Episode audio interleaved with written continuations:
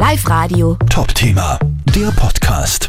Der Handbiker Walter Ablinger gestern zum Behindertensportler des Jahres gewählt worden ist, heute bei uns. Äh, Walter, wie kurz ist denn die Nacht gestern da gewesen bei dieser großen Party? Also die Nacht war sehr kurz und ich wollte es aber auch kurz halten, weil äh, mit, meiner, mit meinem Rippenbuch äh, genau weiß, dass äh, äh, ja, das schmerzhaft wird. Jetzt bin ich erst eigentlich um, um 2.30 Uhr sind wir erst ins Bett gegangen und halt heute relativ früh aufgestanden. Äh, war eine kurze Nacht, aber äh, ich habe es genossen gestern am Abend noch. Ja, Wahnsinnsjahr ja heuer für dich. Olympiasieg, Bronze geholt, Gold geholt und jetzt auch noch Sportler des Jahres. Unfassbar, oder? Ja, kann man wirklich sagen, ich bin im Herbst meiner Karriere jetzt momentan, aber die Auszeichnungen, die Ehrungen, wo ich heuer schon bekommen habe von die Ehrenbürgerschaft von Rheinbach im Innkreis oder jetzt dieser wunderbare Niki, äh, ja, Riesenanerkennung für mich. Der Preis dieser Niki ist ja relativ groß. Gibt schon einen Platz? Wo kommt denn der hin? Wir haben einen, einen, so einen Specksteinofen zu Hause, der hat, da stehen meine Weltcup-Gesamtpokale drauf.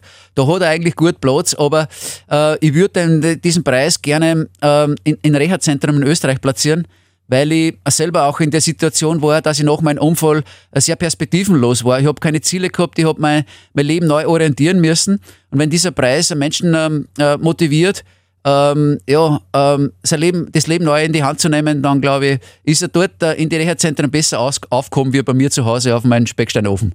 Ja, leider habe ich nur einen gewonnen. Jetzt habe ich mal gefragt, ob es Duplikate gibt. Aber sonst hätte man das eigentlich so gedacht, dass man halt äh, saisonmäßig, äh, äh, man weiß ja im Wintersport, äh, wo die, wenn die Unfälle passieren, die sind eher dann in der, in der Tiroler Gegend.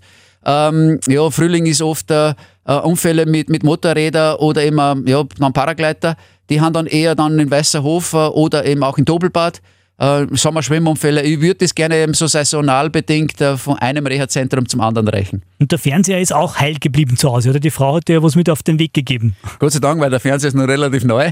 Und sie hat gestern, bevor ich das Haus verlassen hat gesagt, wenn du heuer den Preis nicht gewinnst, jetzt bin ich ja 13 Jahre im professionellen Behindertensport, jetzt war ich viermal für diese, für diese Auszeichnung nominiert und habe ihn eben leider noch nie gewinnen können. Dann hat sie gesagt, wenn ich den, heuer den Preis nicht gewinne, dann wirft sie de, das Abendessen gegen den Fernseher. Und jetzt habe ich es Gott sei Dank ein bisschen beruhigen können äh, zum Einstieg äh, in mein äh, Interview gestern. Und der Fernseher ist noch sauber. Du hast ja vor kurzem einen durchaus schweren Unfall gehabt. Wie geht's dir jetzt gesundheitlich? Ja, genau, unbedingt Glück im Unglück gehabt. Und ich glaube, wenn wir Menschen äh, in unserem irdischen Dasein äh, sieben Leben zur Verfügung haben, dann habe ich jetzt sechs aufgebraucht. Äh, ich bin mir dem bewusst, dass wir sehr gefährlich unterwegs sind. Ich habe mir leider eben beim Trainingsunfall äh, drei Rippen gebrochen und die Lunge verletzt. Äh, von Tag zu Tag wird es besser, die Lunge funktioniert schon wieder gut, äh, die Rippenbrüche dauern noch ein bisschen, aber ich hoffe, dass ich mit Anfang November das Training wieder aufnehmen kann. Hab's ja schon angesprochen. Riesenerfolge heuer jetzt noch diese Krönung mit dem Titel Behindertensportler des Jahres. Kann man das schon alles verarbeiten? Wie, wie läuft das ab? Ist das, das Jahr heuer ein einziger Traum irgendwie, oder?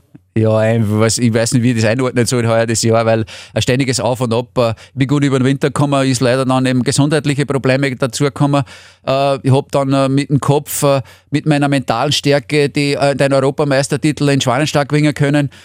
Ich bin wieder in ein tiefes gesundheitliches Loch gefallen, habe Gott sei Dank vor Tokio, zwei Monate vor Tokio, eine gute Aufbau für die Paralympics starten können. Ja, die Erfolge in Tokio waren grundsätzlich geplant, aber auch, auch selber für mich ein bisschen überraschend. Ja, und jetzt das, was nach Tokio mit mir passiert, dass die breite Öffentlichkeit das so mitbekommt, eine Riesenfreude für mich und äh, diese Auszeichnung äh, gestern war natürlich die Krönung. Was sind jetzt die Pläne für die Zukunft oder für die nächste Zeit? Geht's gleich wieder ins Trainieren oder, oder wie, wie kann man sich das vorstellen? Ja, nein, ich bin schon eben jetzt durch, durch die Verletzung ein bisschen, äh, muss ich mich ein bisschen rausnehmen. Äh, ich muss jetzt, jetzt richtig gut abheilen lassen, aber der Plan, also die Pläne haben für nächstes Jahr geschmiedet. Äh, ich, wir haben Weltmeisterschaft in Kanada in der Nähe von Quebec und, und dort auf dieser Strecke habe ich 2013 schon einen Weltmeistertitel einfahren können. Also auch die Strecke liegt mir wieder.